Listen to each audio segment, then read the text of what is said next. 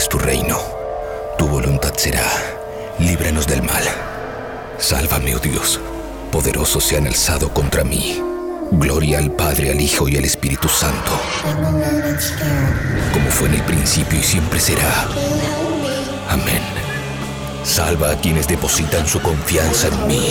Dios mío, sé para ellos una torre fortificada frente al enemigo. Que el enemigo no tenga poder para dañarlos. Que el Señor esté con ustedes y también con nosotros. Oremos, oh Dios sagrado, Padre Todopoderoso, eterno Padre de nuestro Señor Jesucristo. Él quien envió a su único Hijo para aplastar al mentiroso. Pediré tu ayuda para alejarnos de su ruina y de las garras del demonio. Infunde terror a la bestia. Yo te expulso, maldito espíritu, en nombre de nuestro Señor Jesucristo.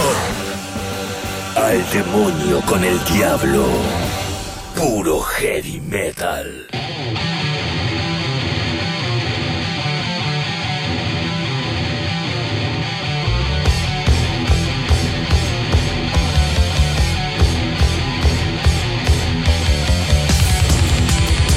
Como cada domingo a las 22 horas estrenamos un nuevo programa, El Demonio con el Diablo, presentado por Taberna Odín.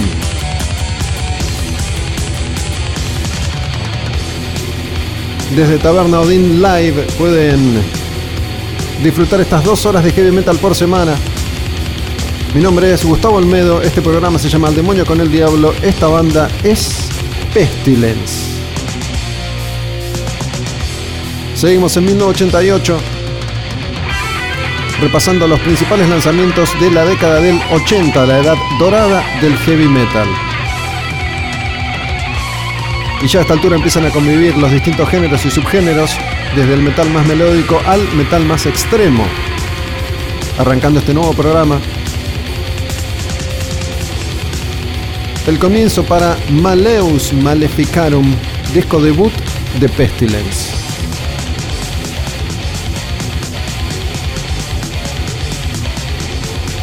Una banda que en ese momento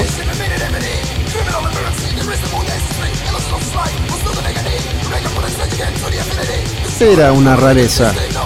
Simplemente porque era una banda de Holanda.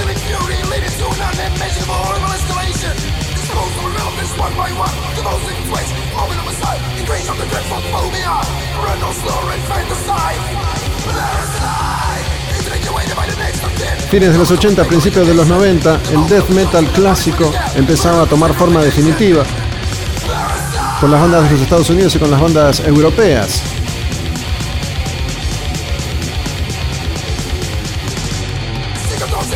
Pestilence, un grupo holandés que iba a ir evolucionando, que iba a ir cambiando, corriéndose cada vez hacia el lado más técnico del espectro extremo de la música más pesada. Arrancaba con este Maleus Maleficarum y una canción que se llama Parricide.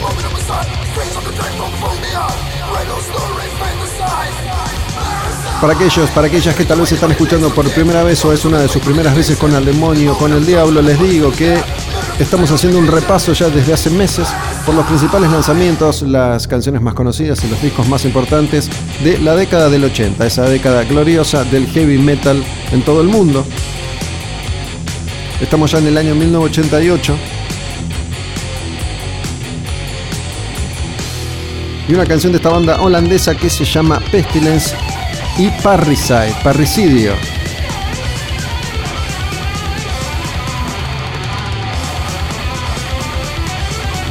Arrancamos con esa canción, vamos con una más de Pestilence. Esta se llama Subordinate to the Domination.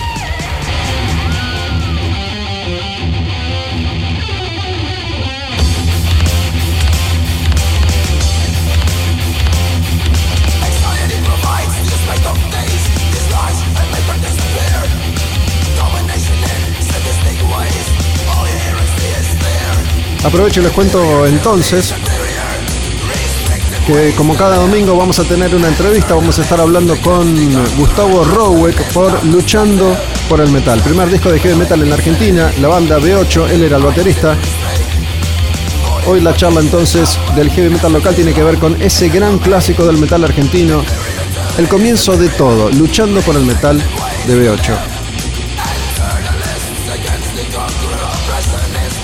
Además, en modo vikingo, convirtiéndome ya en un especialista en dioses, en mitologías nórdicas. Hoy, después de haberles contado en el programa anterior, programas que están disponibles en tabernaodinlive.com y en Spotify, van a Spotify, ponen Taberna Odin Live y tienen ahí todos los contenidos de Al Demonio con el Diablo para escuchar. La semana pasada entonces hablábamos del Ragnarok, esa guerra, batalla final. Y el fin del mundo. Hoy, hoy les voy a contar la historia de Mjolnir. Mjolnir es el martillo de Thor.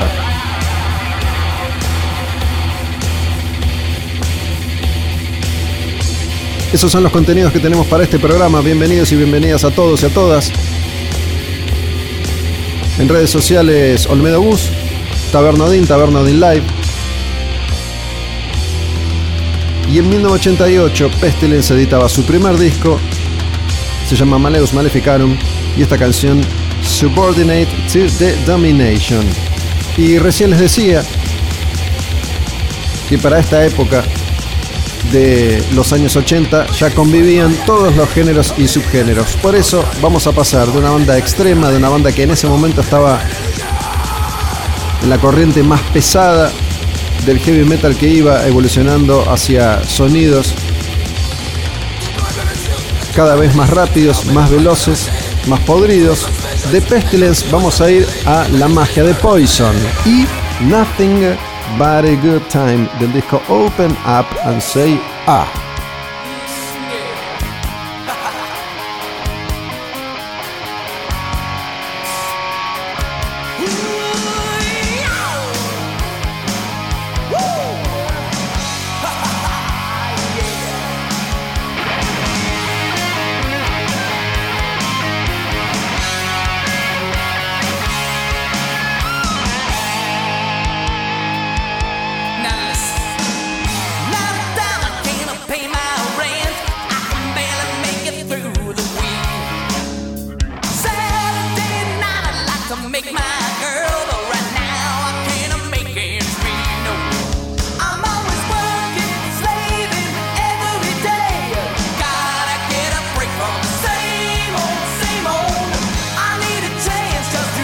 El mejor momento de Poison puede ser Open Up and Say Ah Poison y clásicos como esta canción, Nothing But a Good Time, de esa época gloriosa y brillante del hard rock americano. La escena de Los Ángeles prendida a fuego en llamas, ahí se concentraba, ese era el epicentro del rock internacional. Ahí estaban la mayoría de las bandas que eran populares entonces.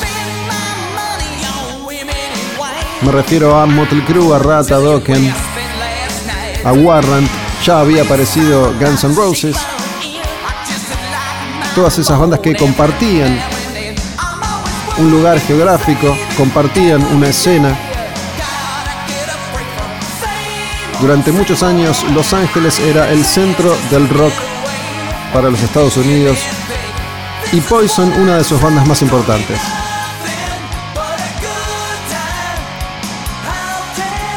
Así como había bandas que desde el espectro más pesado, tipo Pestilence, que escuchábamos recién, buscaban el sonido más extremo,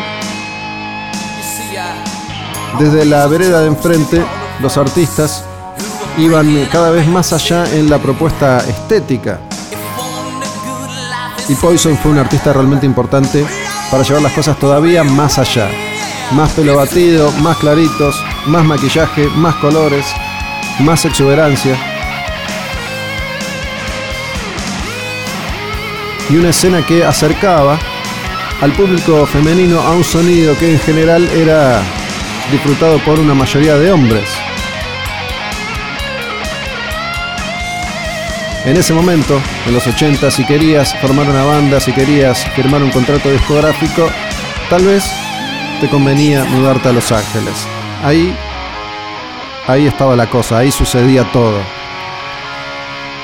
Esta canción se llama Nothing But a Good Time, uno de los clásicos de este disco de Poison que estamos escuchando en El Demonio con el Diablo, se llama Open Up and Say Ah. Pero en esa época casi todos los discos y casi todas las bandas de hard rock clásico tenían una canción que era una canción que estaba de alguna manera cumpliendo una función, la función de atraer a la mayor cantidad de público posible y que además, mientras tanto, esa canción consiguiera la mayor difusión posible.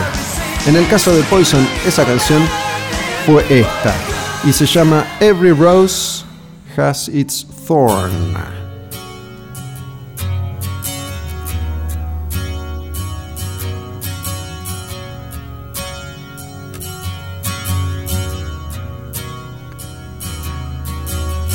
We both lie silently still in the dead of the night. Although we both lie close together, we feel miles apart inside. Was it something I said or something I did? Did my words not come out right? Though I tried not to hurt you, though I tried. But I guess that's why they say every rose has its thorn. Just like every night. Estas eran las canciones de los millones de dólares. Estas eran las canciones que hacían crossover y podían tener videos que rotaran constantemente en los canales de música. Eran canciones que no espantaban a aquellos que no tenían el oído acostumbrado a sonidos más distorsionados. Y para todas las bandas de esa generación y de esa escena era casi obligatorio tener una o dos baladas por álbum. De esa manera se garantizaban éxito y difusión. Este clásico de Poison, del disco Open Up and Say Oh del año 1988, se llama Cada rosa tiene su espina. Every rose has its thorn.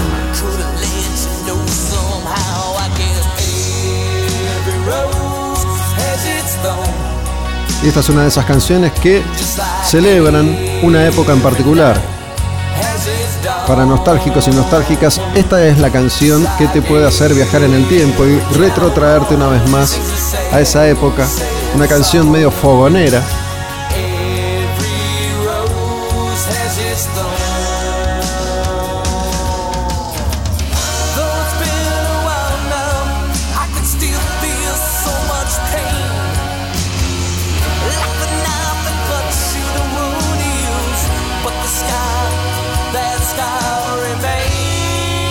La figura y la voz del cantante de Poison, Brett Michaels, que en ese momento era un joven muy, muy bonito.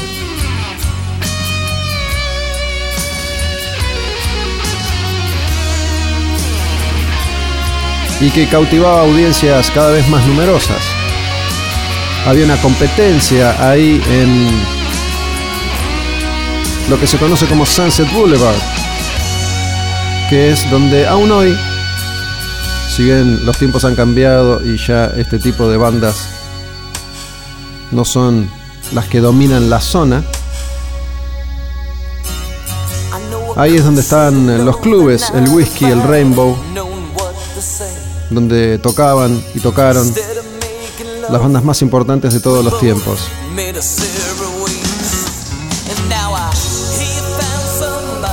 Estamos en el año 1988 y una canción de Poison que se llama Every Rose Has Its Thorn. Queda un clásico más de ese disco, una canción que se llama Your Mama Don't Dance. Esa también está en Open Up and Say Ah. La propuesta era bien fácil y bien simple, canciones pegadizas, rockeras, sin demasiadas complicaciones.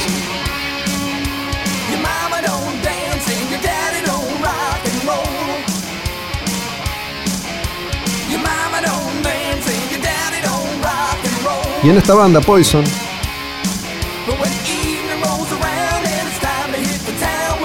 el músico más prestigioso era el guitarrista, CC DeVille. Pero también era el más polémico, el más problemático, el que tuvo más problemas con las adicciones, con el consumo de drogas y alcohol. Por eso en un momento fue eyectado de la banda. Uno de esos típicos músicos de la escena de Los Ángeles, la típica estrella de rock que vivía constantemente los excesos al límite.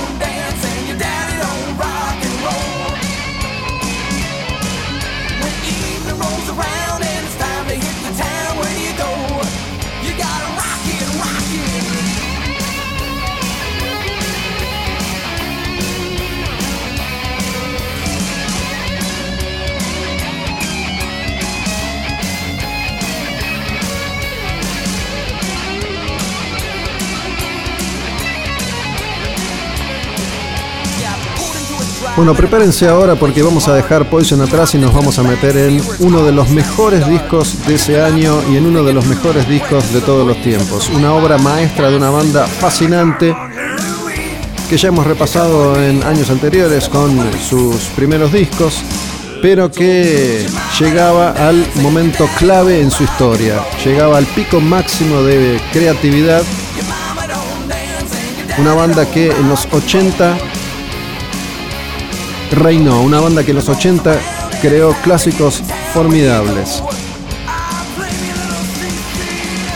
Esa banda es esta y se llama Queensryche. Magia pura, total y absoluta para este clásico de clásicos Operation Mindcrime Queensryche en el demonio con el diablo. Esta canción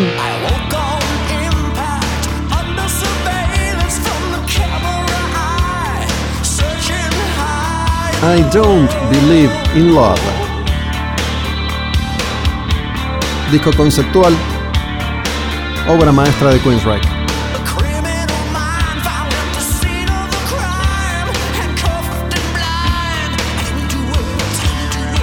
La voz enorme de Jeff Tate, un cantante formidable. Y uno de esos discos que suceden muy de vez en cuando, uno de esos clásicos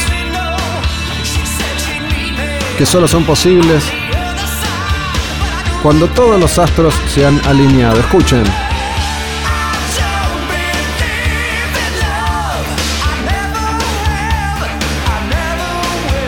Pónganse auriculares pueden escuchar la voz, el bajo, la batería, las guitarras, los arreglos. Queensryche en llamas, el bajo.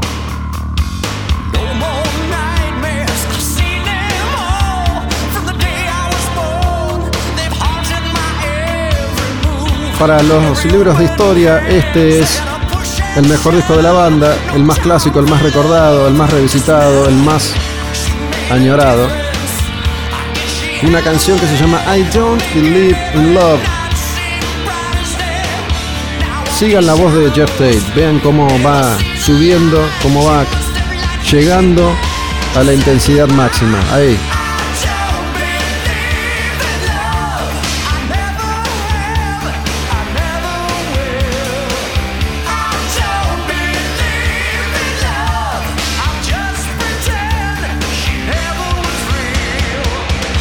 Después de editar Warning. Una gran evolución en el anterior a este, Rage for Order del 86. Y en este 1988 que estamos repasando, Queensryche editaba Operation Mindcrime, un disco conceptual que lo ponía en lo más alto del heavy metal del mundo. I Don't Believe in Love se llama esta canción si quieren escuchar otro clásico, escuchen por ejemplo esta que se llama Eye of a Stranger, Queensryche, en Al Demonio con el Diablo. Era I Don't Believe in Love. Esta es Eyes of a Stranger.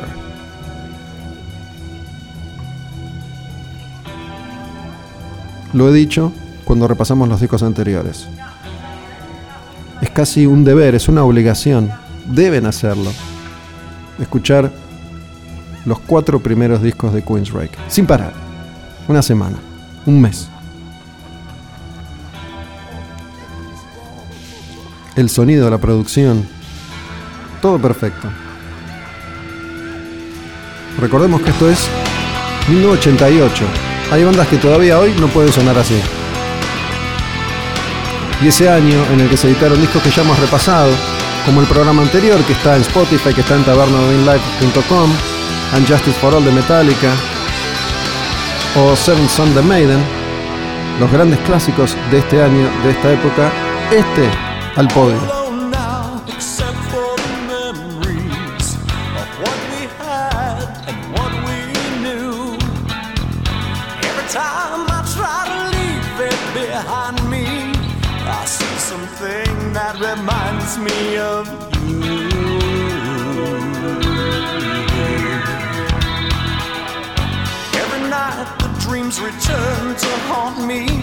Queensryche, una banda que como ya les he contado tantas veces en programas anteriores, en algún momento va a perder el rumbo para no encontrarlo nunca más. Es increíble que un grupo en 10 años haya grabado, editado, evolucionado tanto, sacado tantos clásicos para después perderse en una especie de nebulosa eterna siempre que lo comparamos con estas obras maestras de sus inicios, ¿no?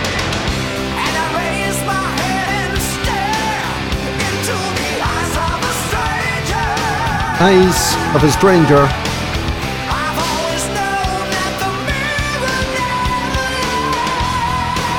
En estos primeros minutos de Al Demonio con el Diablo, como cada domingo, programa estreno a las 22 horas en tabernadinlive.com. Les decía entonces que en un ratito vamos a estar hablando con Gustavo Rowek sobre ese primer disco fundacional del heavy metal argentino en los clásicos locales de este programa. Hoy vamos a hablar de Luchando por el Metal de B8.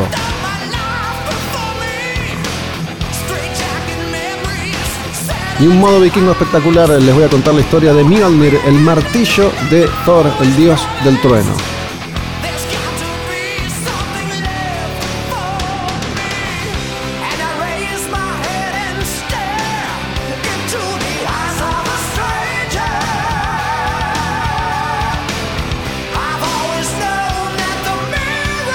Y así estamos repasando entonces los primeros discos de este nuevo programa.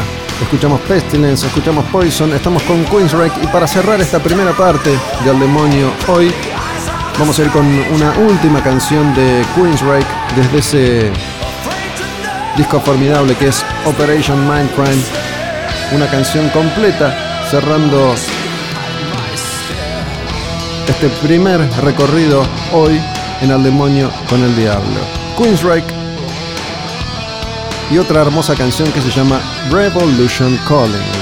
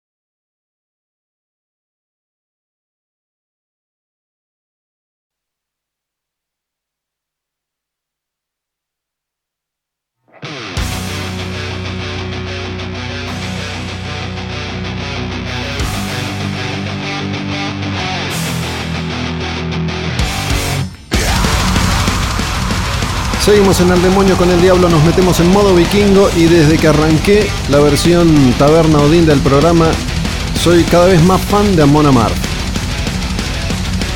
Es la banda perfecta para este programa, para este lugar, para este día, para esta hora, para cualquier hora y para cualquier día también.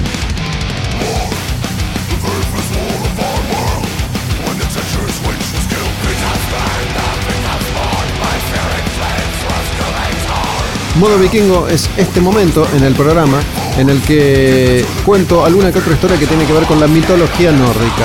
La semana pasada, por ejemplo, hablábamos de Ragnarok, la guerra por la batalla de todas las batallas, el fin del mundo, la extinción de esos nueve reinos, para que una vez, cuando ya nada quedaba en pie, cuando ya casi todos habían muerto, la historia volviera a comenzar. Hoy Hoy vamos a hablar de Mjolnir, que es el martillo de Thor, que también tiene su historia, tiene una historia, y no la habíamos contado aún. Empezando por el comienzo, por el principio, en mitología nórdica, Mjolnir es el martillo de Thor, el dios nórdico del trueno, God of Thunder. Según la leyenda nórdica, Mjolnir es una de las armas más temibles y poderosas en existencia, capaz de mover montañas.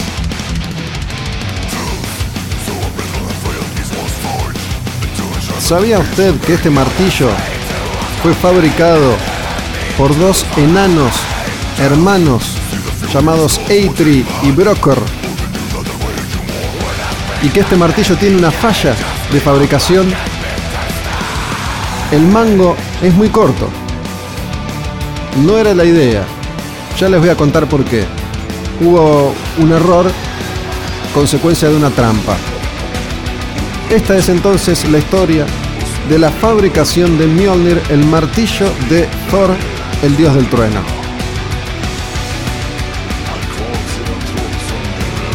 Mientras escuchamos canciones de Amon Amarth, la banda más vikinga de todas las bandas vikingas.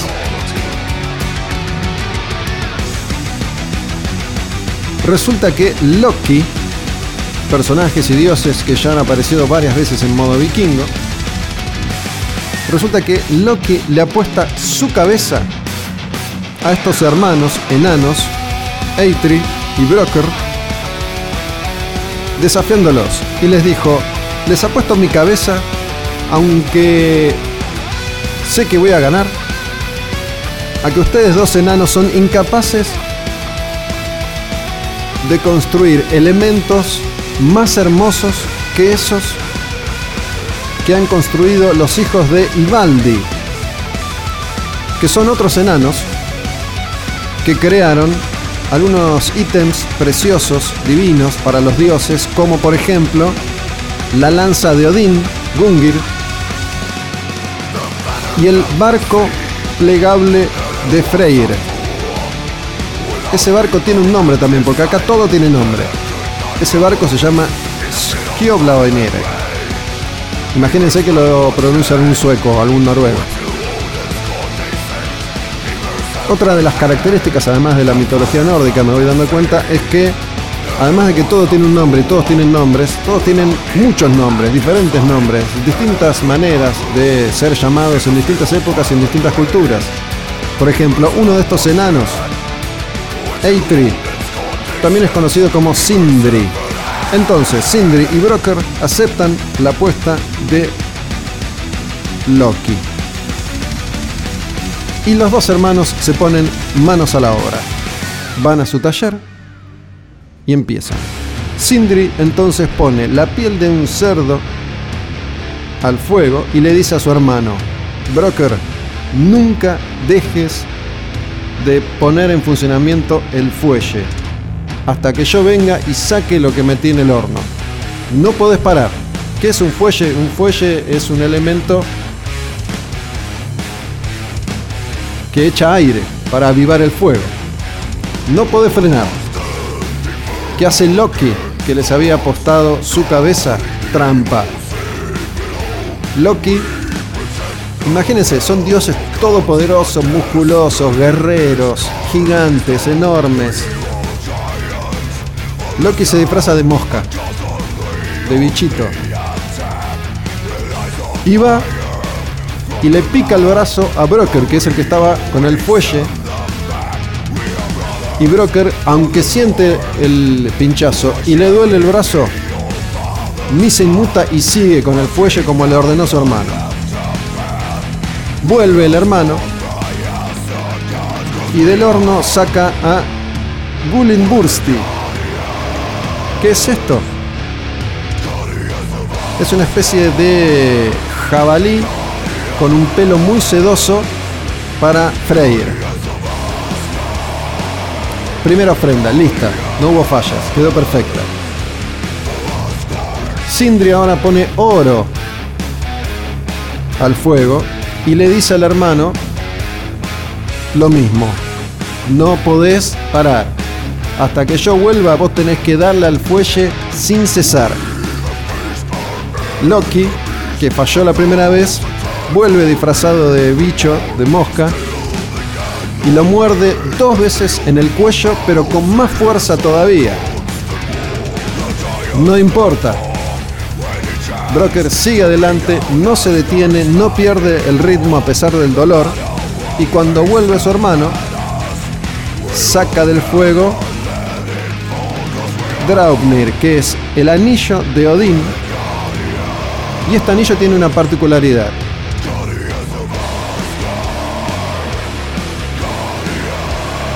Cada nueve noches gotea ocho veces formando ocho anillos. Cada nueve noches gotea ocho veces, formando otros ocho anillos. Como que tiene hijos anillitos cada nueve noches. Finalmente llega el gran momento. Sindri pone hierro ahora al fuego y le dice al hermano lo mismo. Broker, Pase lo que pase, cueste lo que cueste, vos tenés que darle al fuelle sin parar, sin cesar, sostener, mantener el ritmo hasta que yo vuelva. ¿Qué hace Loki? Que sigue siendo bicho. Vuelve una tercera vez. Y ahora lo pica en el párpado. Tan fuerte que el párpado empieza a sangrar. Esto le impide a Broker ver, le tapa la visión. Entonces la sangre corre por su ojo y lo obliga a soltar el fuelle el tiempo suficiente como para correrse la sangre del ojo y seguir. Una fracción de segundo.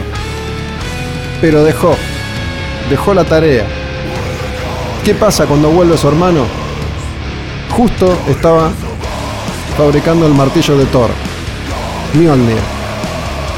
Y cuando lo saca del fuego, resulta que el puño del martillo era más corto de lo esperado. Por eso solamente se puede usar con una mano.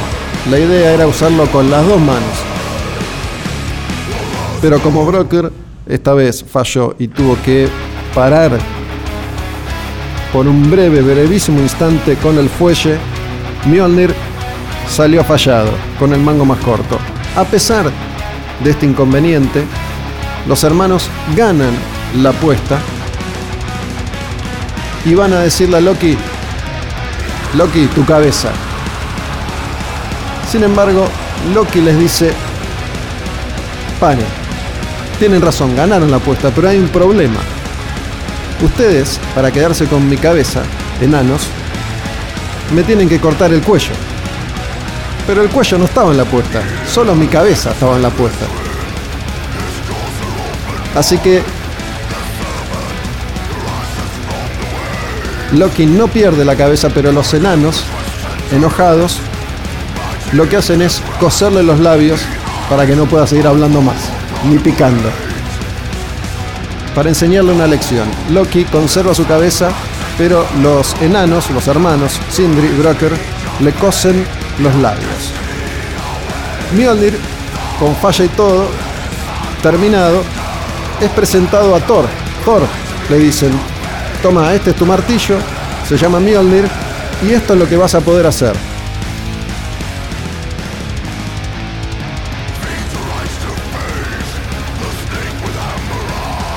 Con este martillo vas a poder golpear tan fuerte como lo desees ante cualquier enemigo. Y el martillo no va a fallar. Si lo arrojas hacia un objetivo, nunca va a fallar. Nunca va a pifiar. Nunca va a pasar de largo. Siempre, siempre va a dar en el blanco. Y no importa qué tan lejos lo arrojes, el martillo siempre va a volver a tu mano, como si fuera un boomerang. No importa que tan lejos arrojes el martillo, siempre va a volver a tu mano. Y además, es portátil. Porque cuando vos lo desees, el martillo se achica y te lo guardas donde quieras.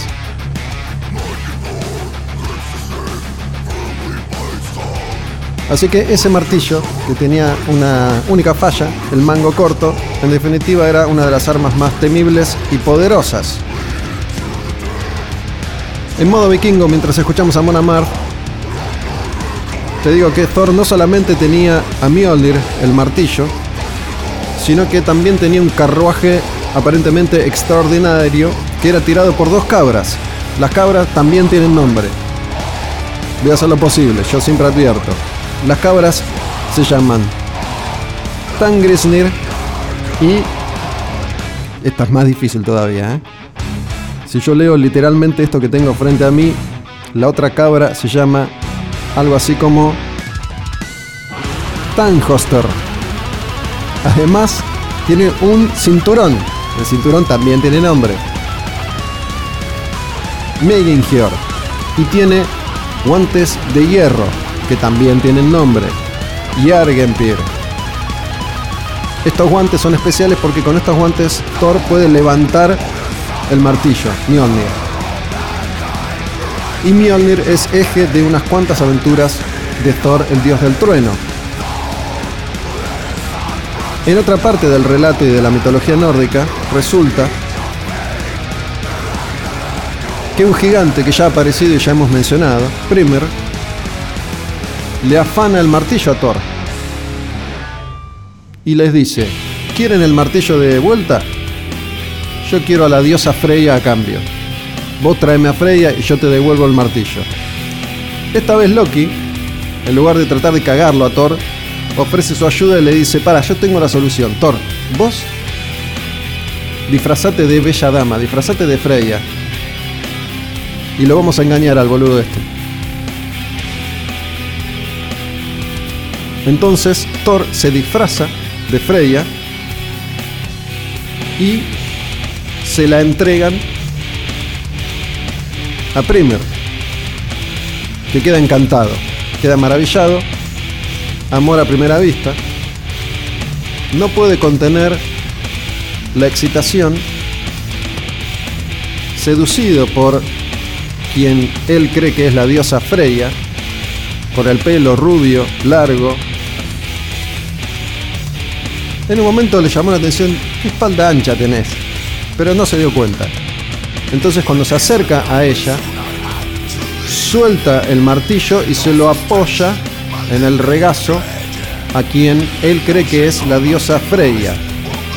Pero es Thor y cuando el martillo es liberado, Thor obviamente se quita el disfraz y agarra martillazos a todo el mundo, no quedó un solo gigante en pie. Premier y todos los demás gigantes fueron destrozados por Thor y su martillo.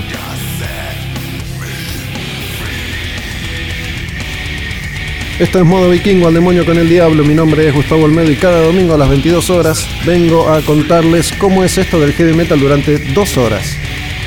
Estos contenidos quedan en tabernaudinlive.com y en Spotify. Si van a Spotify, buscan Taberna Live y ahí están todos los programas subidos. Y Modo Vikingo es un momento que nos tomamos en el programa para escuchar heavy metal y contar historias como esta que tiene un, unos últimos relatos. Con el paso del tiempo, en Escandinavia se han encontrado unos 50 amuletos con la forma de Mjolnir, el martillo de Thor, que datan de los siglos 9 a 11. Generalmente fueron descubiertos en áreas como el sur de Noruega o el sudeste de Suecia y también en Dinamarca, que en esos momentos ya estaban bajo dominación cristiana. Hay un momento que llegan los cristianos y empiezan a dominar al enemigo y Escandinavia va poco a poco perdiendo su idiosincrasia pagana para ser convertidos al cristianismo. En esa época había también figuras de un Cristo sobre unas pequeñas cruces encontradas en la misma época que estos amuletos con la forma de Mjolnir y lo que se cree es que en esa época quienes usaban esos amuletos con la forma de Mjolnir eran quienes se oponían a la conversión cristiana en la región. Si llevabas ese amuleto en esa época, significaba que oponías la dominación cristiana.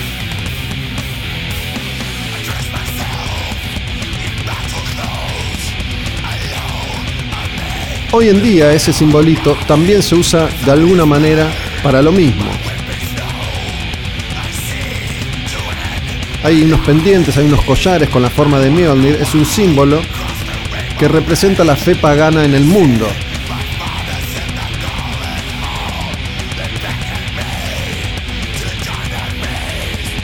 Y algo a lo que no hemos hecho referencia todavía es al personaje Thor que conocemos casi todos. Así lo conocimos, me parece,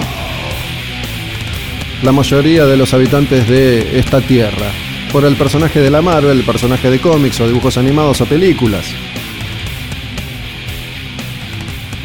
Thor, el personaje creado para la Marvel, tiene características similares a Thor, el dios del trueno. Y ahí aparece también Mjolnir, pero hay algunas diferencias. Por ejemplo,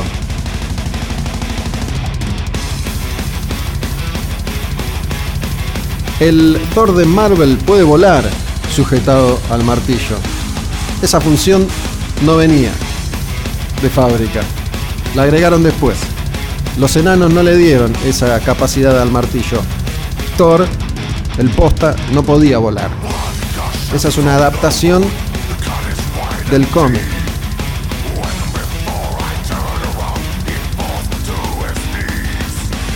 Lo que sí puede hacer el martillo es mover montañas lo puede arrojar, no va a fallar y vuelve a su mano. También puede generar truenos y relámpagos.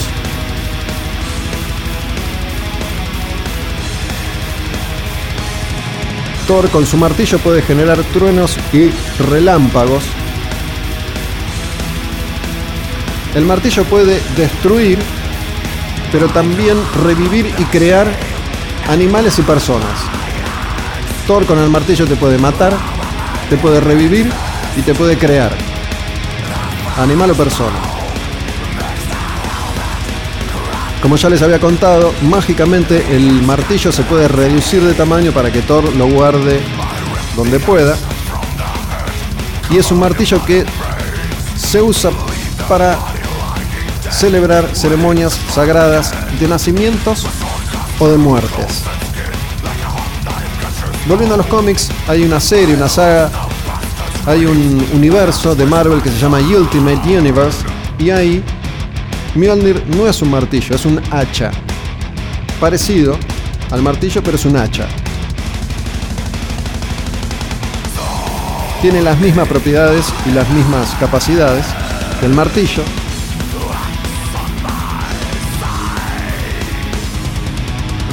Y en las películas de Thor o de Avengers hemos visto a Thor utilizando el martillo.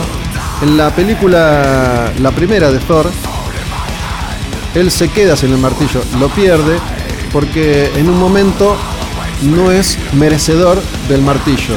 Pierde sus poderes y es de alguna manera condenado a vivir como un humano para aprender una lección de humildad.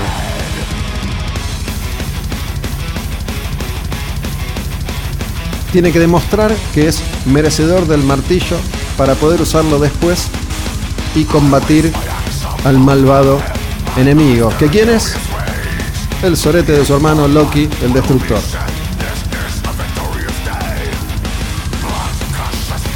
En la película, el martillo es definido de esta manera. Para aquellos que no lo merecen, pesa lo mismo que mil planetas Tierra. Para aquel que sí lo merece, pesa lo mismo que una pluma.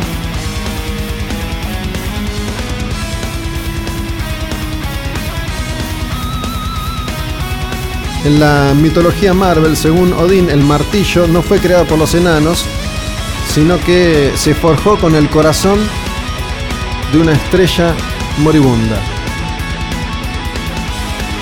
Y no hay arma que se le iguale. Lo hemos visto en las películas, en Iron Man, en Capitán América, en Avengers, a Thor con su martillo Mjolnir y esta es la historia, según la mitología nórdica, con unos agregados de la era moderna sobre el final en modo vikingo hoy Mjolnir.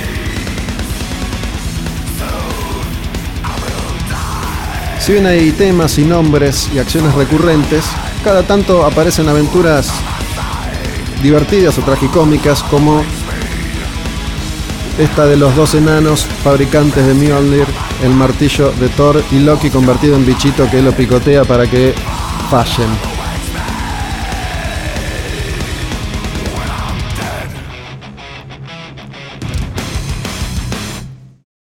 Esta pausa sirve como mejor momento para cerrar modo vikingo hoy. Vamos a escuchar una canción de Amon Amarth y es una canción que me ceba, me ceba mal, me dan ganas de agarrar el hacha, me dan ganas de agarrar el martillo, cuchillo, tenedor y salir a conquistar el mundo. Cerramos modo vikingo hoy con este clásico de Amon Amarth que se llama The Pursuit of Vikings.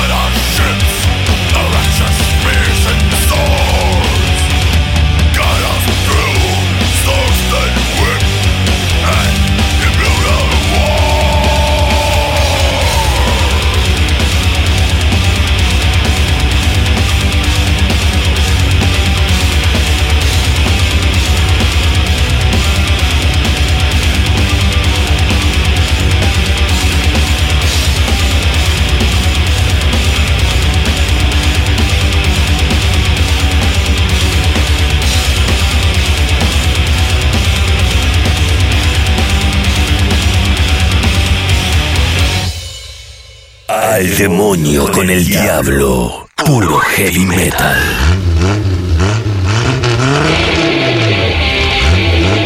Sabes que hay, un detalle en el que no había reparado hasta hace muy poco, ¿no? Estamos desde hace un tiempo hablando del primer disco de Black Sabbath, arrancamos con esa canción hoy, el programa como, como cortina, como presentación, que tiene la intro con la lluvia, las campanas, los truenos, ¿no? Ese es el inicio de todo, el inicio del heavy metal como género, estilo, movimiento, el disco que empieza a definir aquello que después terminó siendo heavy metal. Y curiosamente a mí me parece que pasa exactamente lo mismo con este disco. No, está bien, existía Purple, existía Zeppelin, existía Riff en la Argentina. Pero el primer disco de heavy metal, la primera banda de heavy metal argentina, para mí es B8, el disco es este, Luchando por el Metal. Y no tiene lluvia, no tiene truenos, pero tiene ese motor. Y esos dos discos que son claves, empiezan con un sonido, con un ruido.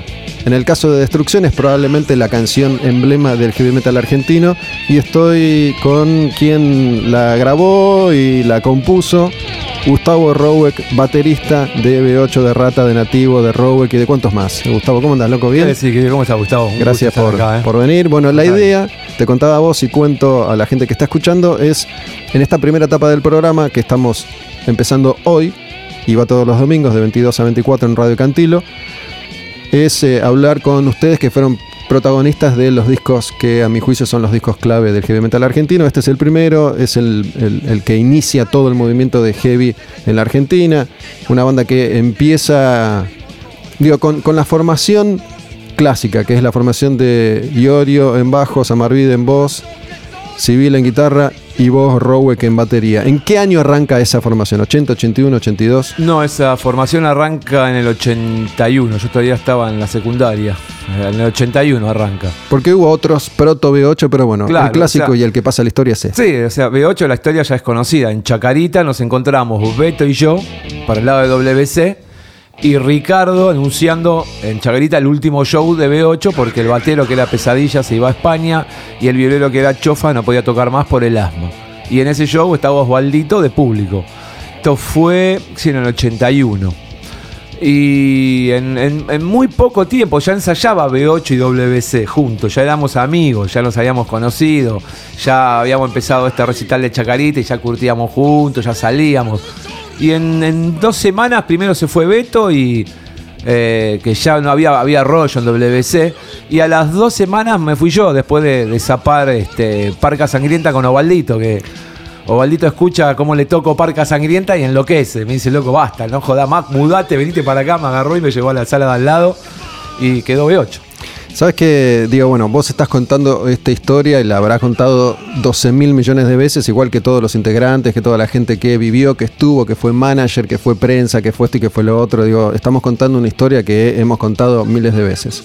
Eh, particularmente a mí una de las cosas que siempre me llamaron la atención de, de B8 y con lo que creo yo gran parte de lo que era la juventud, sobre todo varones de esa época se identificaban, era con la furia, el odio y la bronca con la que ustedes se manifestaban, tocaban y escribían esas letras y cómo Civile tocaba la guitarra, como vos tocabas la batería, pero sobre todo cómo Beto cantaba.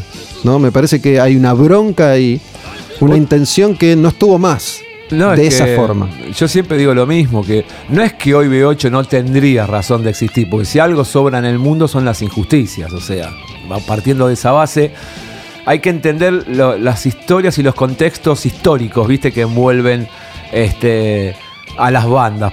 Por eso las bandas estas quedan, yo siempre digo que cada 10, 20 años cambian las generaciones, pero cuando ese cambio va acompa- acompañado de un profundo y revulsivo cambio social, esa banda queda indudablemente marcada a fuego, que es lo que pasó con B8. Yo entré a la secundaria y a los cuatro días que entré me dijeron, nene, anda para tu casa. Y cuando volví, este, ERSA era formación cívica, este, o formación cívica era ERSA. Porque, ¿Qué entraste en el 76, Claro, 77? yo entré a los cuatro días, nos morfamos un golpe de... 76 la dictadura, empezás primer año vos. Claro, más sangrienta que, que- que existió en, en Latinoamérica y seguramente en muchas partes del mundo. Entonces, yo crezco con una bota en la cabeza. Este, en ese momento a mí a veces me río cuando me preguntan, me ha pasado últimamente por el giro de Ricardo un poco ideológico, si B8 era facho. Me cago de risa, B8 peleaba contra los militares, que era contra lo único que se peleaba en ese momento. O sea, no había más bandos, ¿no? Había, nosotros y ellos era la cosa, ¿no? No había otra. Esto que ahora vos me lo podés contar y, repito, lo vienen contando hace décadas ya, porque está a punto de cumplir 40 años, te digo. que lo parió. Pero digo, ¿eran conscientes con esta claridad en ese momento o era un brote espontáneo de furia? No éramos conscientes, yo creo que de nada. De hecho, éramos unos pendejitos re loco, toma pastilla al principio y, después, como fue todo, empezó a subir, suba, suba, suba, suba, hasta la locura, ¿no? Pero mm, eh, de lo que sí empezábamos a saber recién ahí, para que la gente entienda también, era que estaban, se los estaban secuestrando, que estaban en la escuela de mecánica de, la Armada, y de lo peligroso que también era hablar, ¿no? Este, que te podían chupar sin ningún miramiento. O sea, nosotros ni sabíamos las veces que nos chuparon. O sea, nosotros tenemos infinidad de shows que siempre cuentan lo mismo, todos presos, pero nadie firmaba el libro cuando entraba quedábamos todos a Troden, o sea, tenía que venir Estefanolo, presentar a Vias Corpus, una cosa re loca hoy, ¿no? Pero aún así éramos muy inconscientes. Una de las cosas más lindas que para mí tiene la música es esto de poder descubrir algo en cualquier momento. Absolutamente. Estoy seguro que alguien está descubriendo este disco ahora, o está descubriendo una faceta de este disco y de esta época ahora mismo.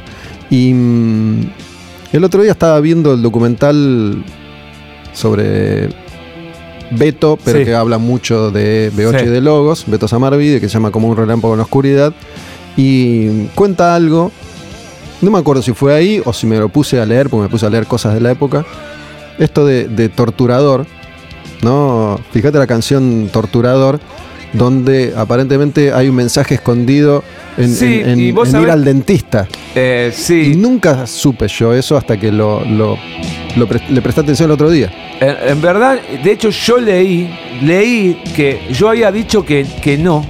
Y no, no sé si fue un malentendido, no tuyo, ¿eh? de, otro chico, de otro periodista. Realmente sí, tiene todo que ver, es un torturador. Este, él habla de la parrilla, de hecho en un momento del, en el tema menciona la palabra parrilla, que era donde metían a la gente que picaneaban pero lo dicho con una manera absolutamente sutil de una tortura en un dentista, pero no, se está, Waldito se está refiriendo claramente a un torturador este, del proceso. ¿Es una letra de, Osvaldo o es una idea de Osvaldo? No, no, es una letra, de Osvaldo. No recuerdo si es toda, si, si. Pero bueno, la idea principal es de él. Absolutamente. Sí, sí, sí. A ver qué dice.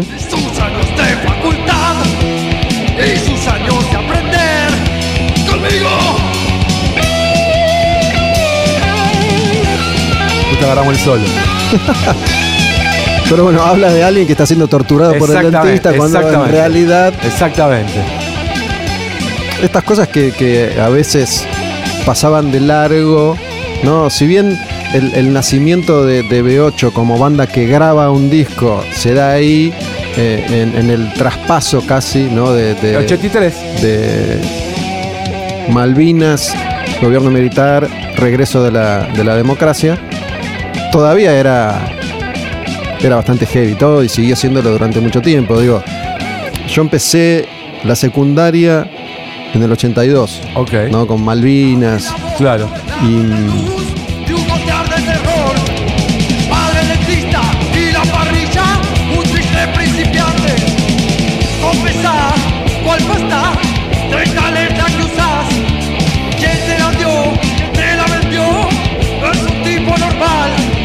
confesá qué pasta usás, quién te la dio, quién te la vendió. ¿no? Cuando lo escuchas, francamente. Esta novia la canción que digo, no entiendo cómo no me di cuenta antes. Pero eh, lo, que voy a decir es, yo creo que no es lo mismo haber vivido el inicio de la secundaria en el 76 que en el 82.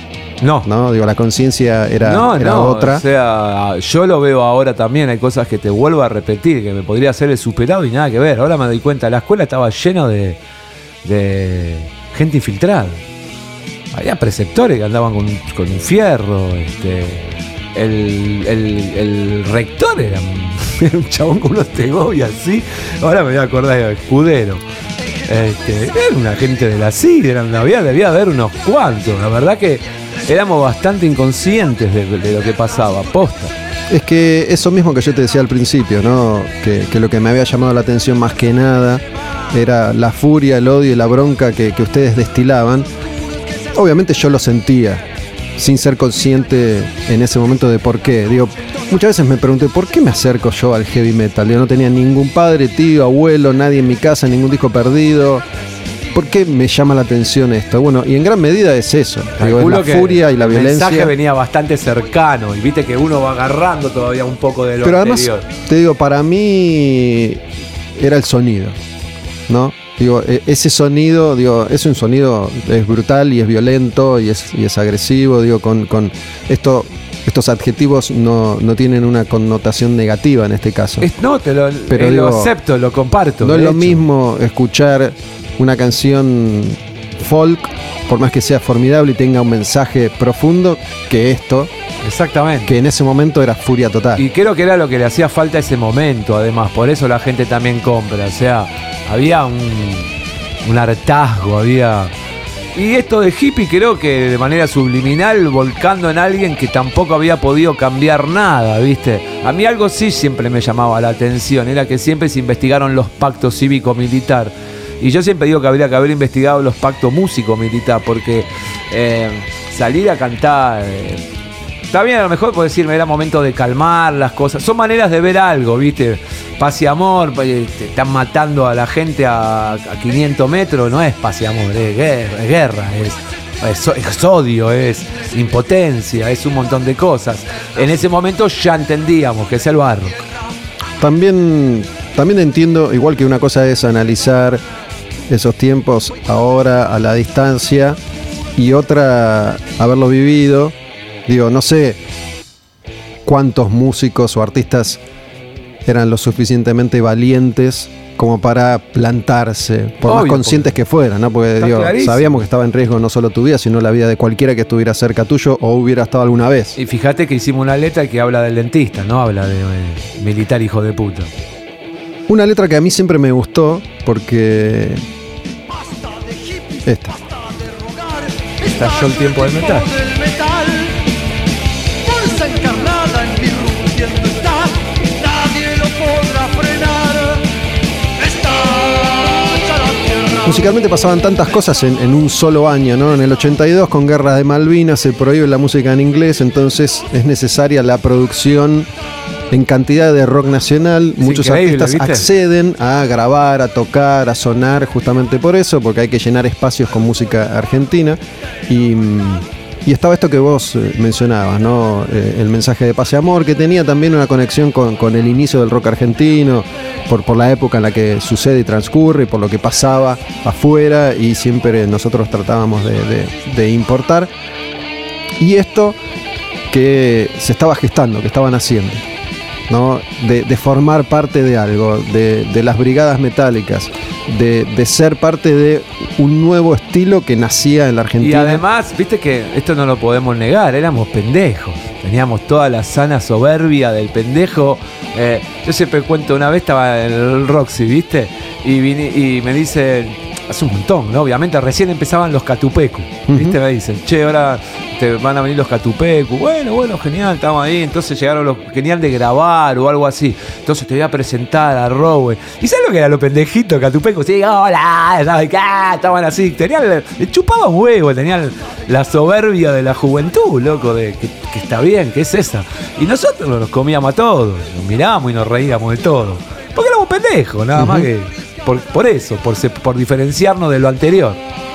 Algo que me parece que, que nadie te puede quitar es, así como la letra de Torturador y la idea es de Osvaldo, Destrucción es una canción tuya, ¿no? Arrancamos escuchando esta canción, que es la primera canción de, de B8, y mm, eh, salvando las diferencias es como Beth para Peter Chris en Kiss, ¿no? Que es un momento de él que nadie se lo puede quitar.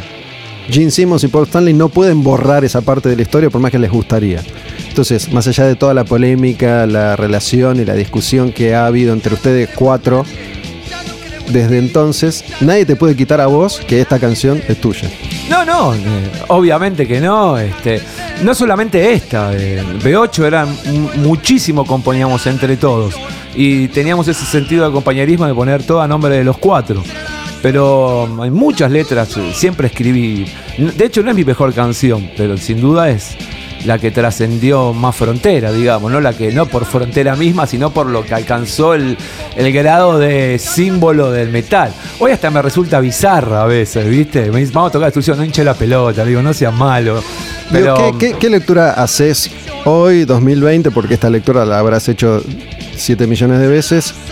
¿Por qué esa canción? Digo, ¿por qué si vos te subís a un escenario, uno por lo menos te va a gritar toca destrucción cada vez que Orca se sube a un escenario, que Beto, que Ricardo se suben a un escenario, toca destrucción, toca destrucción. A mí tampoco me parece la mejor canción de, de B8. ¿Por qué te parece que esta canción pegó? Y vos fijate que las canciones tienen algo. Eh, Yo te contestaría con otra pregunta. ¿Cuántos, cuántos temas tiene el primer disco de 8? Nueve. Nueve. Todos coincidieron que esa tenía que abrir. La gente que sabía, inclusive, o sea, la gente de la discográfica, más allá, que era un disco que era umbral y que era un sello que se dedicaba más a la cuarteta, si querés, que, que a otra cosa. Eh, había un tipo como Mundi, un tipo con mucha sabiduría. Y estaba Beto, Ricardo y Osvaldo, que podrían haber decidido un tema de ellos. Y todos coincidíamos que era este el tema. Mundi es eh, Mundi Epifanio, que Claro. fue eh, manager de Riff, de B8, de. Ataque de Veladores, parte de la historia del rock argentino. uno de los dueños de Halley. Exactamente. exactamente. No, realmente parte de, de la historia del rock argentino. El, el motor, el motor que es de un Torino, De un Tonino B6. siempre estuvo en la canción, ya estaba. No, nosotros hicimos la canción y queríamos que B8, decíamos esto tiene que pensar con el ruido de un motor, simbolizando un poco a la letra, el título, a la banda. Entonces ese día salimos con, con un grabadorcito a cinta de, una, de, de un cuarto de pulgada. Y no, no- sin rumbo fijo, dimos con este taller. Y este taller lo que tenía era un Torino B6, entonces lo prendió, lo mandó y lo grabamos y después lo incorporamos. O sea que si hubieran decidido en esa reunión que Muy cansado estoy iba a ser la primera canción, el motor hubiera estado en Muy cansado estoy. O siempre se pensó para destrucción. Siempre se pensó para destrucción. Yo creo que ese disco nació con, No me acuerdo el momento en que lo decidimos, pero creo que incluso ya cuando grabamos el demo, el primer tema es destrucción. Si no me acuerdo mal. No estoy seguro, ¿eh? No me acuerdo si es ese o voy a enloquecer que después no terminamos grabando. Sabes que esta canción, muy, muy cansado estoy, ¿no? También establece un poco las bases para gran parte de lo que iba a ser el contenido ideológico de- del rock y del heavy metal, ¿no? Esto de la clase trabajadora, el, el- el que sale todos los días a lucharla.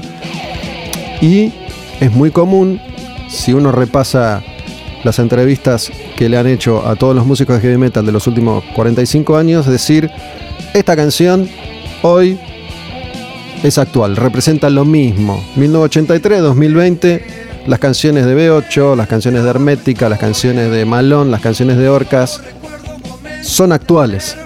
Y pensaba, escuchando Black Sabbath, ¿no? La actualidad del primer mundo no sé si es la misma. Digo, eh, Black Sabbath que tenía, por ejemplo, toda esa carga del, del- del temor nuclear. Por ejemplo, ¿no? El heavy metal que, que tenía eso, ¿no? Digo, en, en los 60, en los 70, todavía en los 80, el, el- el temor a van a apretar el botón existía.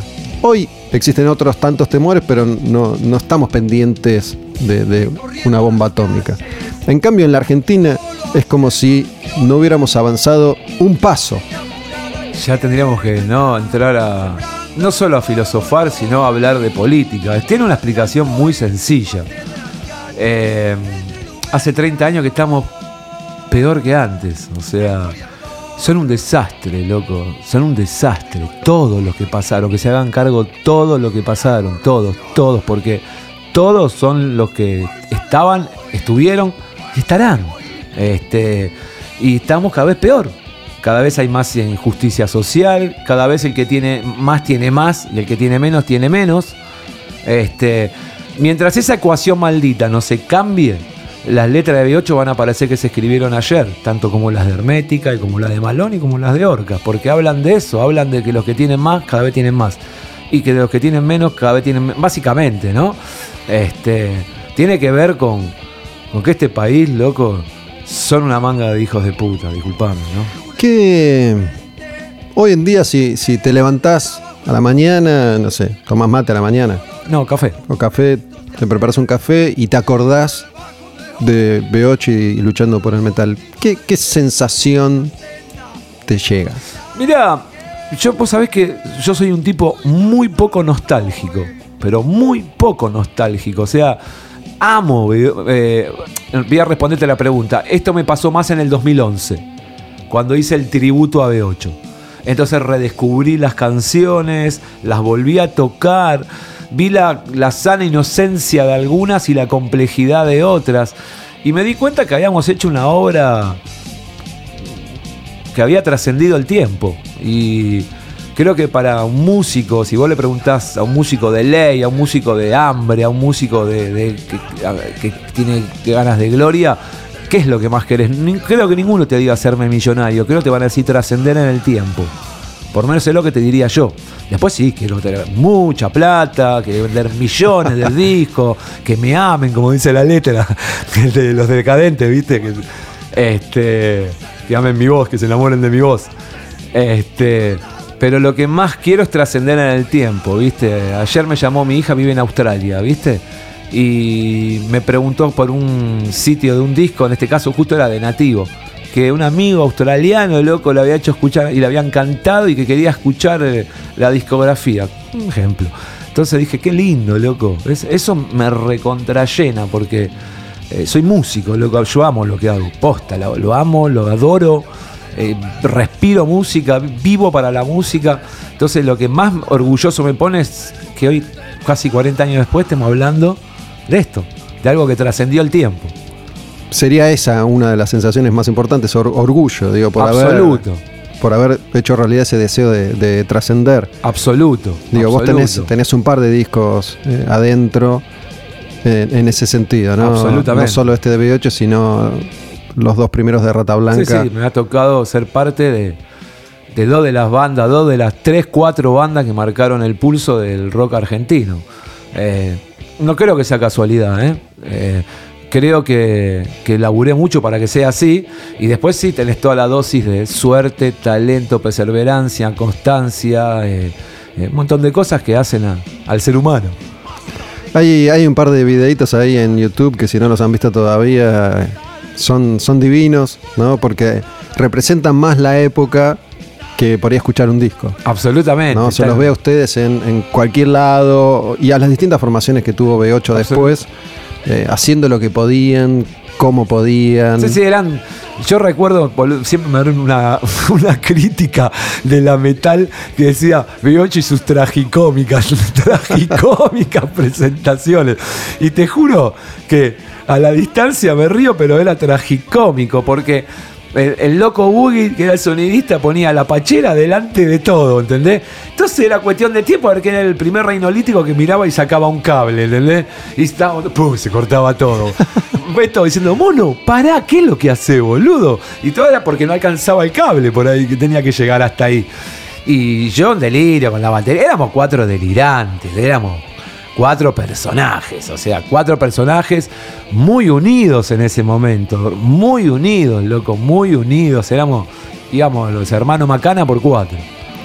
Una de las cosas que, que siempre me quedan claras cuando hablo con músicos es que, mm, sin ánimos de, de ofender a nuestra patria, pero digo, vivimos en, en un lugar que generalmente te, te aplasta, ¿no? Digo, todo Sí, sí, uno siente, porque somos así los argentinos también, que todo es recuesta arriba, que casi todo es imposible, que nada se puede, y hay que tener una fibra particular como para vencer eso y como vos decís, lograr trascender, ¿no? Porque se podrían haber rendido al segundo ensayo. No hay duda de eso. Yo soy un tipo muy. eh, yo voy para adelante. Te juro que soy una. He ido para adelante. He estado una década de mi vida muy mal, loco. Loco de la cabeza, cuando me explotó la cabeza, como un momento tanta falopa, tanta todo, me reventó la cabeza, tuve que lidiar con una hepatitis C, eh, la saqué adelante y veo notas, hoy yo veo notas que estoy hablando y que la gente me decía, qué bien que está, porque salía del tratamiento de la hepatitis, pero estaba loco, yo te me acuerdo que en ese momento, Dios mío, me quiero ir, me quiero, no puedo más, Dios mío, Dios. Nunca paré, nunca, nunca para adelante. Yo volteo paredes con los dientes y lo sigo haciendo, ¿eh? Eh, y soy bastante más grande, pero hoy estoy bien, ¿no? Digamos, además, este, estoy bastante limpito, me recuido, estudio, o sea, sigo estudiando. Hace 15 años que todos los viernes voy de chiche, mi profesor, que es mi psicólogo. En vez de pagar un psicólogo, voy a lo de chiche. Este, y, pero sobre todo, eh, el que trabaja de lo que le gusta, no trabaja. ¿Por qué estás haciendo este programa? Sí, sí, está claro, está claro eso. Y, y me, me identifico bastante con todo lo que decís, porque digo, no tenés, tenés un par de años más que yo, no, no mucho más. Yo voy a cumplir 57 ahora. Por eso, yo tengo, voy a cumplir 51. Em, y, y he vivido desde otro lugar muchas de las cosas que, que a vos te ha Obvio. tocado vivir. ¿no? Como, como hacer un, si hablamos de heavy metal, hacer un programa de heavy metal. Olvídate, cada uno hacer- por su canal creciendo. Yo respeto mucho a toda la gente que, que hace mucho que está, porque construimos hasta una buena relación, ¿entendés? Con nuestra diferencia, con, con nuestros acuerdos. Pero es gente que, que no afloja y que va para adelante, merece todo mi, mi respeto. Bueno, lo mismo, lo mismo. Gracias, gracias por, por haber venido. Son nueve, nueve canciones, ¿no? Hemos hablado de, de la mayoría, hemos mencionado casi todas. A esta altura, 2020, revisitando Luchando por el Metal, otra vez, ¿no? Me sigue poniendo la piel de gallina, te lo juro. Es que pasa, pasa eso, ¿no? Lo, lo, lo vengo sintiendo cuando, cuando se confirmó que íbamos a hacer este proyecto que, al que yo le vengo dando vueltas hace un tiempo, ¿no? Porque hace, hace un ratito tengo ganas de volver a hacer un programa de heavy metal. Me puse a pensar qué, qué representaba, por dónde encararlo al principio, y me di cuenta que todo el tiempo iba a lo que para mí fue el nacimiento Claro. de esto, que tiene que ver con la década del 80, y es el nacimiento del heavy metal tal y como lo conocemos, ¿no? Esto que es heavy metal clásico, el estereotipo, el sonido, la imagen, más allá de que hubo antes músicos Sí, sí, sí. y hubo, Hubo, después. Obviamente Riff es una piedra fundamental, pero no me gustaría dejar de mencionar a alguien en donde con la historia nosotros hablamos y veo que siempre fue un espejo, el reloj. Sí, hay, hay muchos músicos que, que empezaron a hacer esto y empezaron a darle forma Sí. hasta que ap- aparece. Obviamente B8 lo claro, forma. Aparece B8 y Muchachos, lo ese- define. Exactamente. Agarra todos los ingredientes y le da, le da una forma. Y mm, digo, los dos primeros discos de B8 además tienen, tienen como título eslogans, Claro, ¿no? Luchando por el metal. es tal cual. La tapa es eh, eh, todo negro y el logo de B8, digo, es Que- clave. Que el- todo el mundo sabrá, es una tapa que quedó sin querer. La tapa negra. La tapa iba a ser en la glorieta de Belgrano, 200 heavies con los cinturones, con los puños y fuimos todo en cana. Yo no llegué a ir en cana porque en un movimiento de pinzas cuando vimos con Osvaldito el movimiento, entonces pudimos zafar para el costado, pero quedaron pegados cualquier cantidad. Todos paraban los 64 en Barranca y iban todos presos. Entonces, ¿qué hacemos? ¿Qué hacemos? Y tapa negra, la verga, tapa negra. Y ahí, ¿viste cómo son las cosas? Y me parece que es mucho más efectiva, ¿no? Que- esa Es la- famosa foto que nunca fue. Exactamente, es la etapa icónica por Claro. excelencia. Y, y bueno, el segundo, eh, otro paso más en la batalla, ¿no? Que, de nuevo, define el concepto de ser músico, de ser argentino, Absolutamente. hoy y siempre, Absolutamente. ¿no? Gracias de nuevo, Gustavo. Gustavo Placer. Rowek, baterista que grabó este disco, el primer disco de heavy metal de la Argentina, el de B8, luchando por el metal.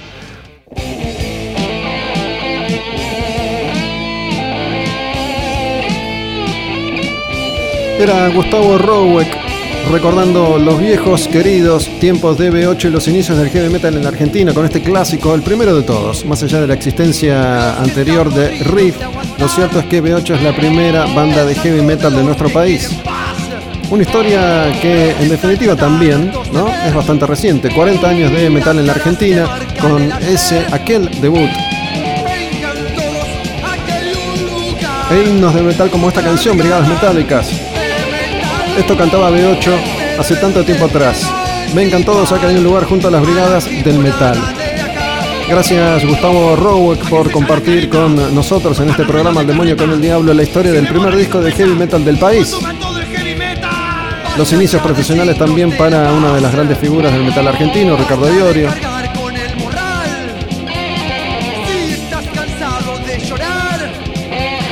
Un disco, una época en la que cerraba todo, ya hasta la portada, como hablábamos recién, es fantástica. Y elegí una canción para cerrar este clásico argentino que pasaba hoy por El Demonio con el Diablo, que es una de esas canciones atemporales porque tiene un contenido que no se vence jamás. Para nosotros, habitantes de este planeta y de este país en particular, hay canciones del rock, del heavy metal, canciones que nos representan siempre. Esa es la canción que vamos a escuchar ahora, es uno de esos clásicos de aquel primer disco de heavy metal argentino, luchando por el metal de B8 y este tema, muy cansado estoy.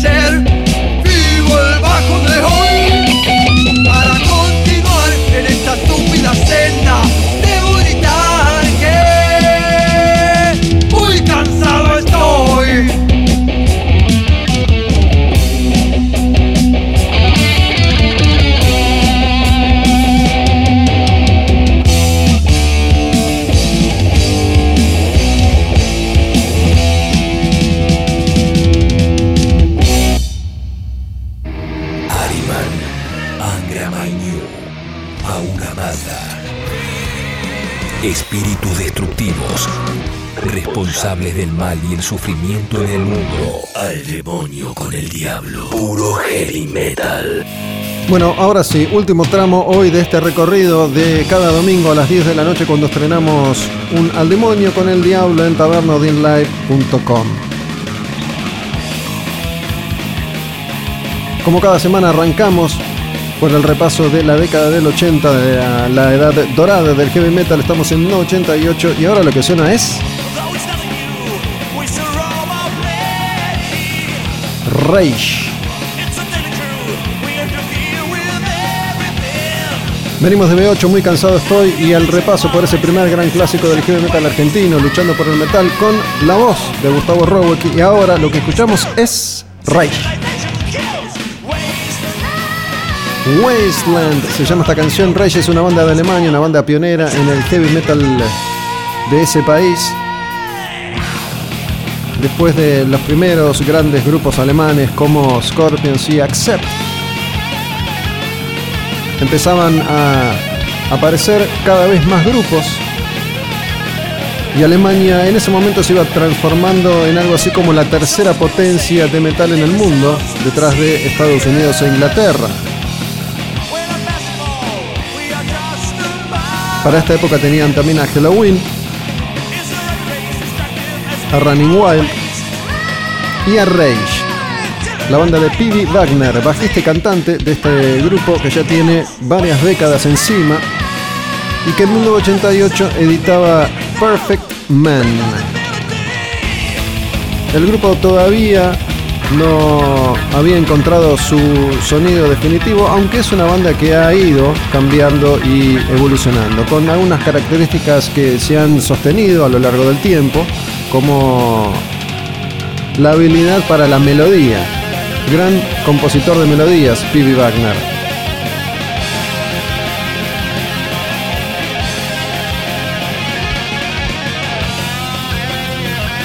Poco a poco Rage iba refinando su propuesta, atravesando esta etapa un poco más trayera para en poco tiempo convertirse en uno de los principales grupos de eso que se llamó Power Metal.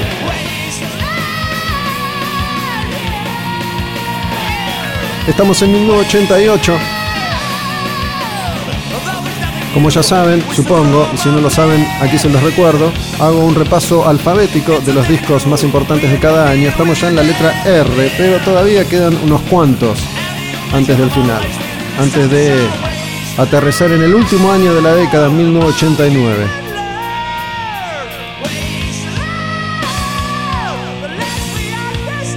Otra de las canciones de este disco Perfect Man de Rage de 1988 es una de mis favoritas y se llama Don't Fear the Winter. Me encanta esta canción, es divina, el estribillo es hermoso. Estamos con Rage y Perfect Man. No temas al invierno.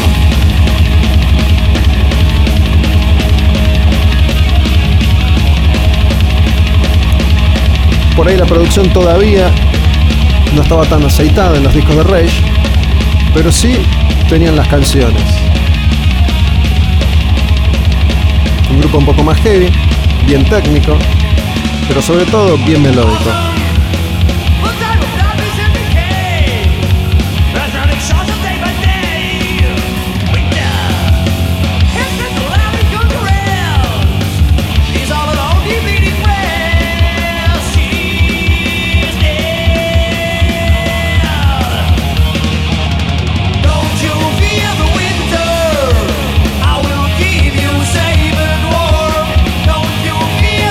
Don't Fear the Winter.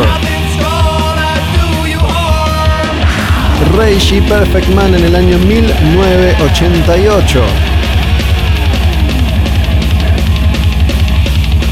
En este recorrido, por estos años y por esta década, ya hemos pasado por todos los sonidos habidos y por haber en el universo del heavy metal en su etapa de gloria y gestación, los años 80.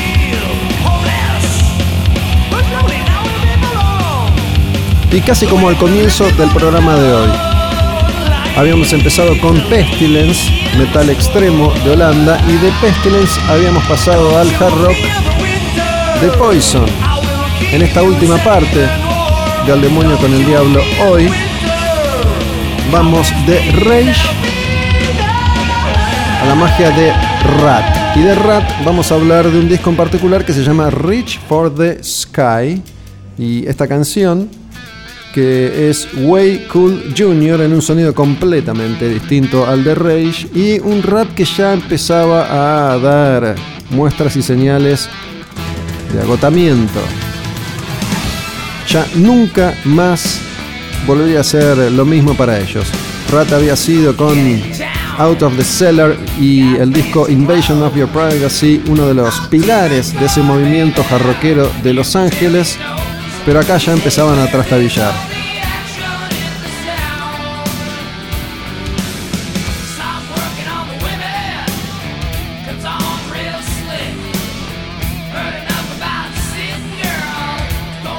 Esta canción se llama Way Cool Jr. El sonido característico y clásico de rap, las canciones a medio tiempo con riffs simples y la voz de Stephen Piercy. Way Cool Jr. El disco Rich for the Sky.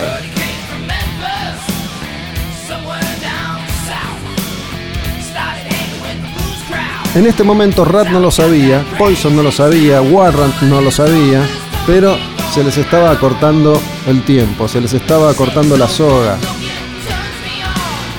Unos pocos años más tarde iba a aparecer un pibito que se llamaba Kurt Cobain con su banda Nirvana y de un instante al otro iba a barrer con todos estos grupos que después iban a tener su revancha. Son bandas que en la mayoría de los casos aún hoy existen. Pero en 1988 Rat todavía disfrutaba siendo una de las grandes bandas de la escena californiana sin saber que para esa tirada inicial de años y de éxitos les quedaba bastante, bastante poco. Cool Jr. se llama esta canción. Vamos con una más de rap que está en ese disco, Reach for the Sky. Esta se llama No Surprise. Escúchenla a ver si les gusta o no. ¿Sí? Estamos con Rat y No Surprise.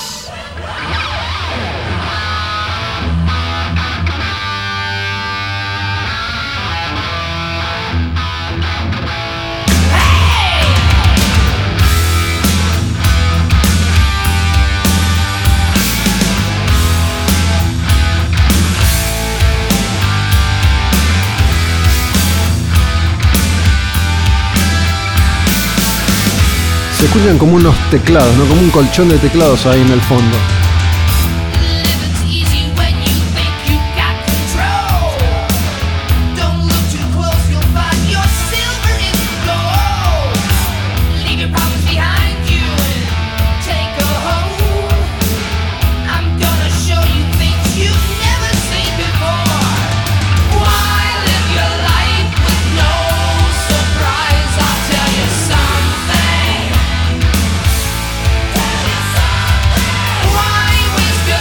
Rat no tiene canciones rápidas. Este es el tiempo en el que Rat se ha manejado durante casi toda su historia. Esta canción se llama No Surprise, está en el disco Reach for the Sky que Rat editaba en el año 1988. Nos vamos a meter ahora en una perlita, de esas perlitas que son solo conocidas por los fanáticos del heavy metal, una banda que en esta época editaba un par de discos clave un grupo que iba a dejar esta marca, esta huella en la historia del heavy metal, una banda que nunca iba a ser demasiado popular, pero que habiendo atravesado todo tipo de circunstancias y de sonidos, ya con muchos años de historia, una banda que había arrancado en los 70 con una propuesta mucho más jarroquera, mucho más rock and rollera, de pronto se descolgaba con discos como este que vamos a escuchar y se llama Thunder Steel. El disco, la banda es Riot. Furia Heavy clásica. Para algunos, una banda muy importante en lo que fue el advenimiento de ese sonido, de esa evolución del heavy clásico llamado power metal. Melodía y velocidad. Riot y Thunder Steel.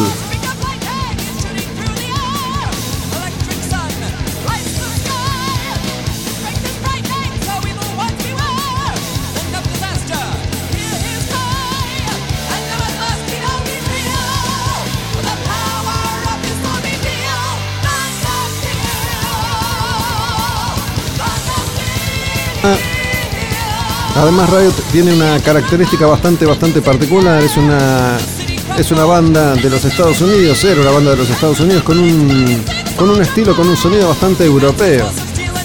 No muy lejos de lo que estaba haciendo Halloween, por ejemplo. Thunder Steel se llama esta canción, así se llama el disco también, el disco de Riot del año 1988.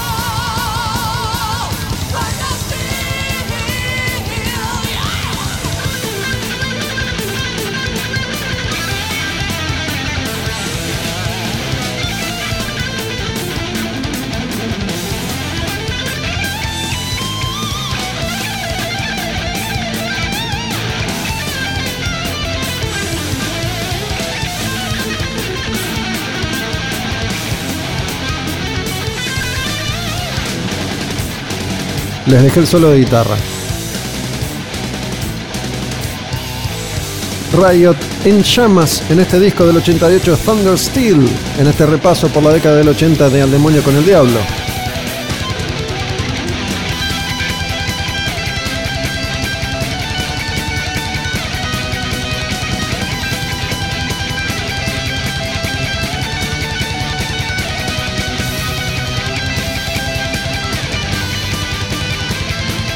Como un Judas furioso a 300 kilómetros por hora.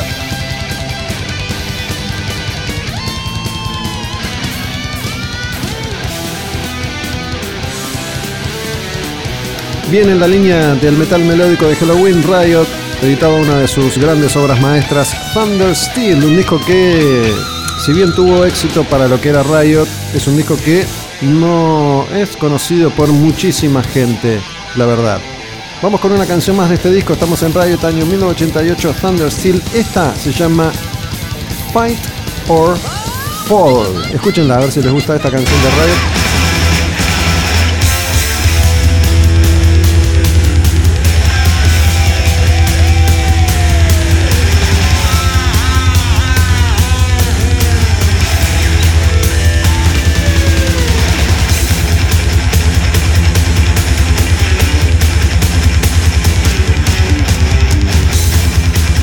La producción no es cristalina, como iba a ser la producción de bandas tipo Stratovarius o Blind Guardian unos años más tarde.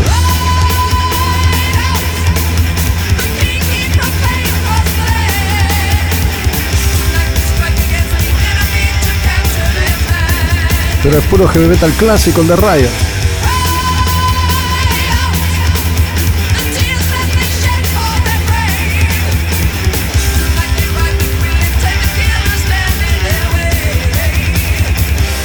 Fight or Fall.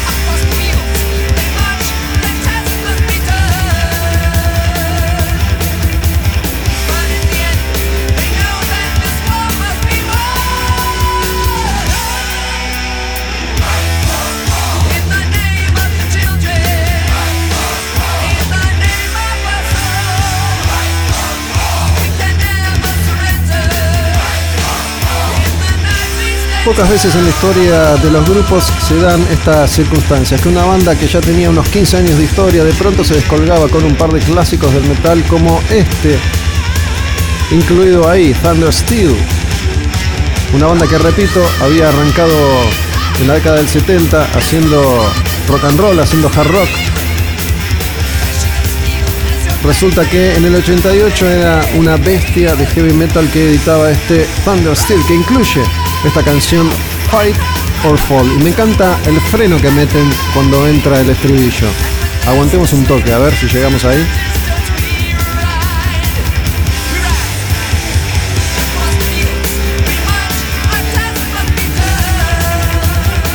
Riot.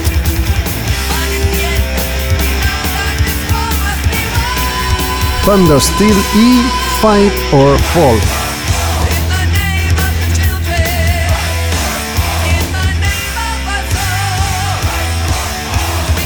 Y venimos con este ritmo, venimos en esta línea, de Rage a Rat. Y de Riot vamos a pasar a el ex entonces cantante de Van Halen, David Lee Roth. Just Like Paradise. Y del infierno nos vamos a la playa. En el 88 David Lee Roth editaba Skyscraper. Y también, después de haber conquistado el mundo como la voz de Van Halen, se fue, siguió disfrutando del éxito durante un tiempo,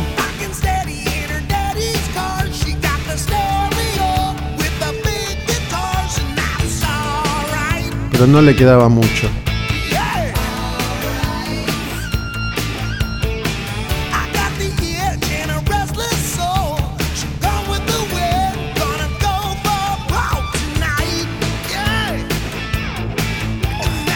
David Lee Roth, que se había dado el lujo de formar una mega banda que había contado con Steve Vai en guitarra,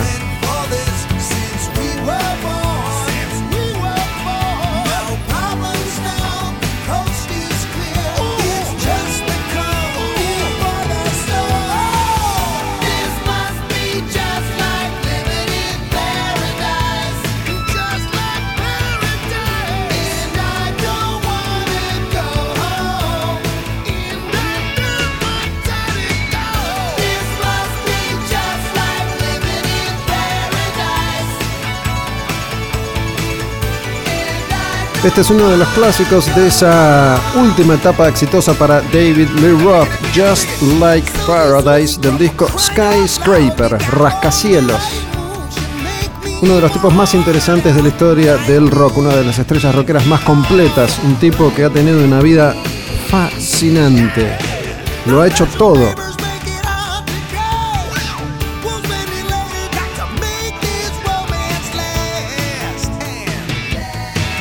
Estamos llegando ya a los últimos minutos a la recorrida final de un nuevo programa, un nuevo al demonio con el diablo.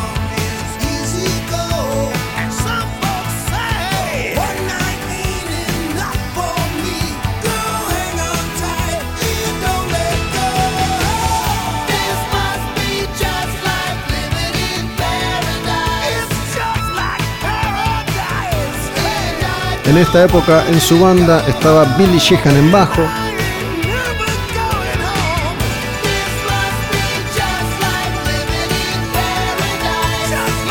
estaba Matt Bisonet en batería,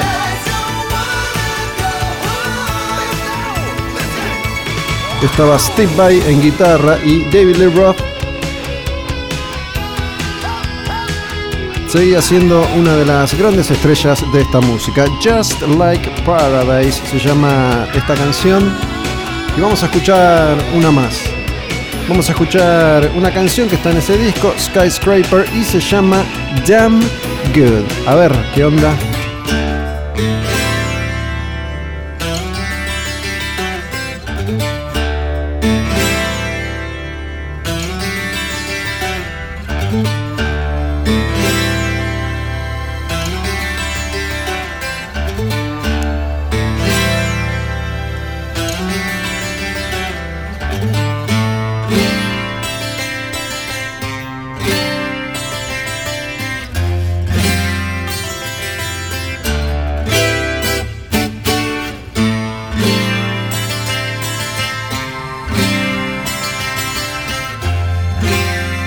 Cerrando ya un nuevo programa, Al demonio con el diablo, David Lee Roth, Damn Good.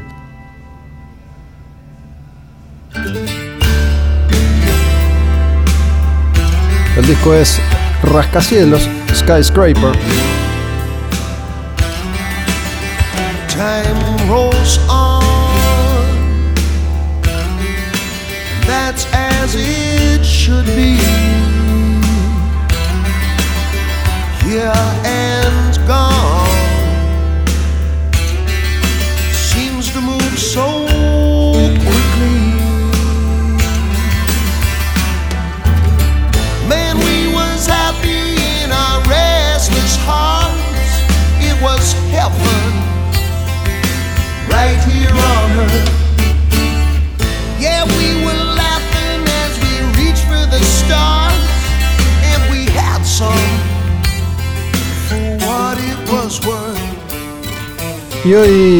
La configuración ha quedado diseñada de la siguiente manera. Recién les decía entonces, habíamos arrancado esta última parte del programa con Rage, de Rage a Rat, de Rat a Riot, de Riot a David Lee Roth, y venimos intercalando figuritas porque el cierre hoy nos lleva una vez más a Alemania, una vez más al heavy metal más clásico, más rápido, más acelerado y en este caso de piratas. Running Wild en el 88 editaba Port Royal. Running Wild entonces empezaba ya a delinear una carrera, una trayectoria que los iba a identificar para siempre con la piratería. Encontraron esa magia, esa vuelta, ese truco. Ya lo he contado, ya lo he explicado. Y dijeron, si funciona, la seguimos, la continuamos. Port Royal, año 1988, Running Wild.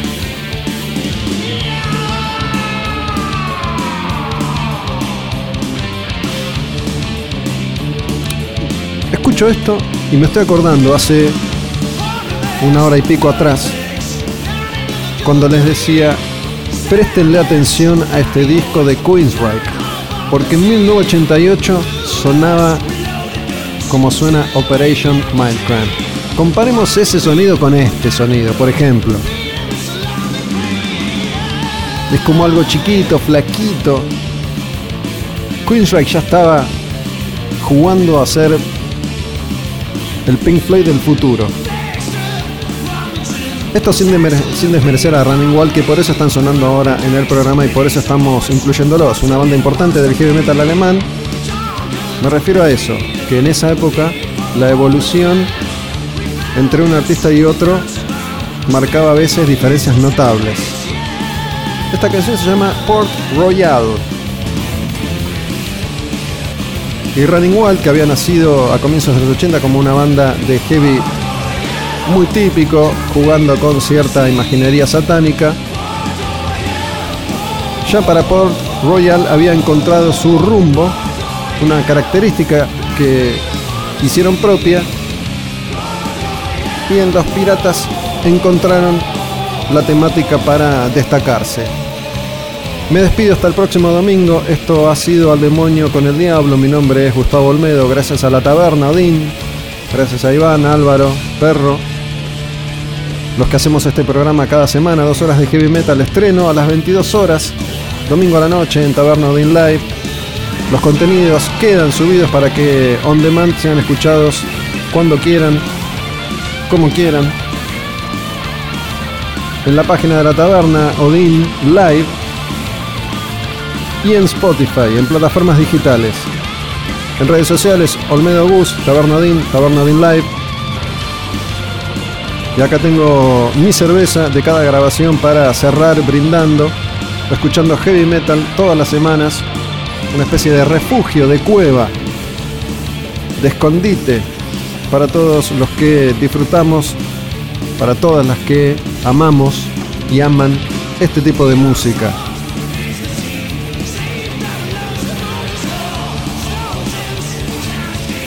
Nos vamos a ir con una última canción de Running Wild. Estamos en Port Royal. Para la semana que viene, les anticipo, por ejemplo, en el 88 todavía nos quedan algunos clásicos. Vamos a estar escuchando discos de Saxon, de Scorpions, de Slayer. Vamos a entrar en la letra S y van a aparecer grupos que en ese entonces eran la renovación, eran la amenaza, eran lo nuevo. Soundgarden, por ejemplo.